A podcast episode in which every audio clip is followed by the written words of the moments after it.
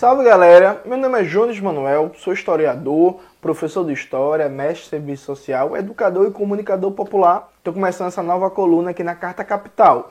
Hoje a gente vai começar a debater rapidamente o que é fascismo.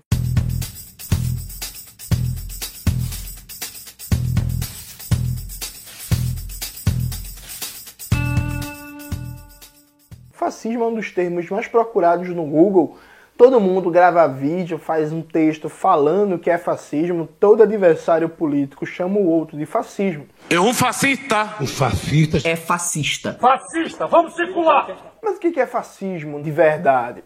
Veja, existe um método muito comum de debater o que é fascismo a partir de uma espécie de checklist de características. Como é famoso, por exemplo, aquela lista do Humberto Eco falando que quer um regime, um movimento político fascista. Humberto Eco dá as características e você faz uma espécie de checklist.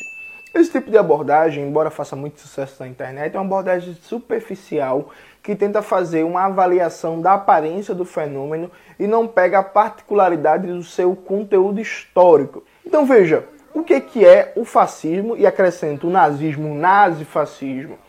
O nazifascismo é um fenômeno de contra-revolução burguesa na era do capital monopolista que radicaliza a tradição liberal e colonial e que pauta seu modo de dominação política a partir de um dilatado e amplo terrorismo de Estado. Você deve estar pensando agora, Jones, não entendi nada. Tudo bem, a gente explica rapidamente. Veja, Primeiro, o fascismo não surgiu no século XIX, não surgiu no século XVIII, não surgiu no século XVII. O fascismo é um fenômeno do século XX, da era do capital monopolista ou do capital imperialista, como chamava o líder da Revolução Russa, o Vladimir Ilyich Lenin, no seu livro Imperialismo, Etapa Superior do Capitalismo. Então essa é a primeira coisa. O fascismo é um fenômeno político de massas na era do capital monopolista, a era da comunicação de massas, do rádio, do cinema, da capacidade de controle político maior dos estados nacionais frente às movimentações de massa. Na era em que as técnicas de dominação política, o aparato militar industrial dos estados estava altamente desenvolvido. O fascismo também é um fenômeno característico em momentos e situações políticas de ou ofensiva política da classe trabalhadora, dos explorados e oprimidos, que ameaçam com a revolução socialista, ou então em que a classe trabalhadora oferece resistência a transformações fundamentais no padrão econômico de determinado país. O fascismo italiano e o nazismo foram uma resposta a ameaça da classe trabalhadora com a Revolução Socialista na Rússia, a Revolução de Outubro, a tentativa de revolução na Hungria, na Alemanha, os conselhos de fábrica na Itália, especialmente em Turim, com o papel de liderança do famoso comunista Antônio Gramsci, por aí vai.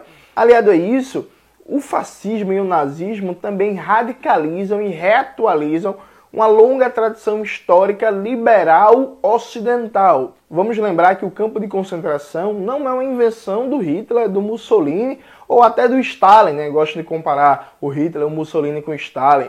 O campo de concentração foi invenção do colonialismo europeu no processo de dominação de África e de Ásia, assim como técnicas de extermínio em massa, a ideologia de raças superiores e raças inferiores, do espaço vital de cada nação, de que, por exemplo, a França tem direito de colonizar o norte da África, a Inglaterra tem direito de colonizar a Índia e a China e outros vários países, a Bélgica tem direito de colonizar o Congo e por aí vai, que se baseia na ideia de raça superior e raça inferior, exportar a civilização, o direito histórico desses povos a expandir, dominar, subjugar os povos inferiores incivilizados, enfim, todos os elementos da ideologia nazista e fascista de racismo já estavam inscritos na tradição liberal ocidental, como bem mostra o grande pensador Aimé Césaire no seu clássico discurso sobre o colonialismo.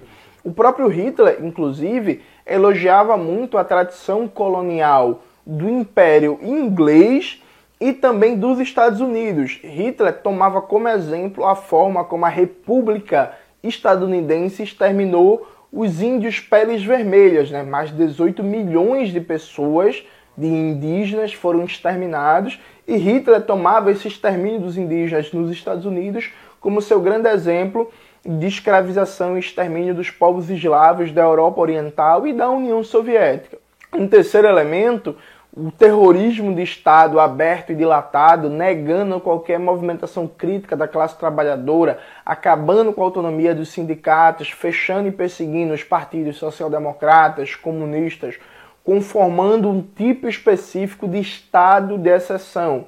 Tema muito bem trabalhado pelo cientista político e pensador marxista Nikos Poulantzas, no seu livro, um clássico, Fascismo e Ditadura onde o Nikos Poulantzas ele trabalha a particularidade de um regime fascista, que é um regime de exceção, frente a outros regimes de exceção, como o caso da ditadura militar brasileira, que não foi fascista, como no caso do bonapartismo, porque veja, nem todo regime ultra-repressivo é fascista, ainda que todo regime fascista seja ultra-repressivo.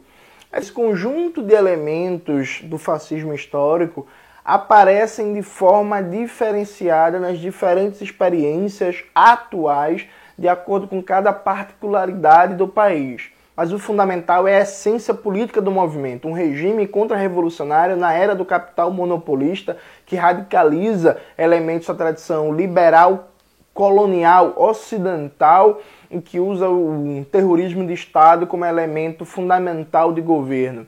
É por isso que não faz sentido, por exemplo, usar a categoria de totalitarismo e comparar fascismo, nazismo e a União Soviética, porque a União Soviética era o exato oposto dessa tradição liberal colonial ocidental, por exemplo.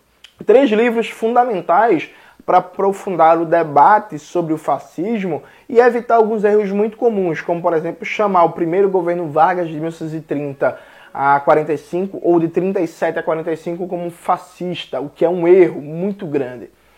Primeiro, o livro que eu já citei, do Aimé Césaire, Discurso sobre o Colonialismo, um clássico do pensamento crítico terceiro-mundista. O livro também já citado do Nikos Poulantzas, Fascismo e Ditadura, que diferencia a característica de regime político do fascismo frente a outros regimes de exceção. E Guerra e Revolução, do filósofo italiano Domenico Lossurdo. É um, um livro fundamental para, por exemplo, desmentir esse mito de que o fascismo era um regime de esquerda. Então leiam esses três livros, vamos aprofundar essa discussão e parar de repetir erros muito comuns sobre o fascismo como um regime de esquerda. Isso está errado e como todo erro ele tem que ser corrigido. É isso, espero que vocês tenham gostado, não deixem de ler as indicações e até a próxima coluna.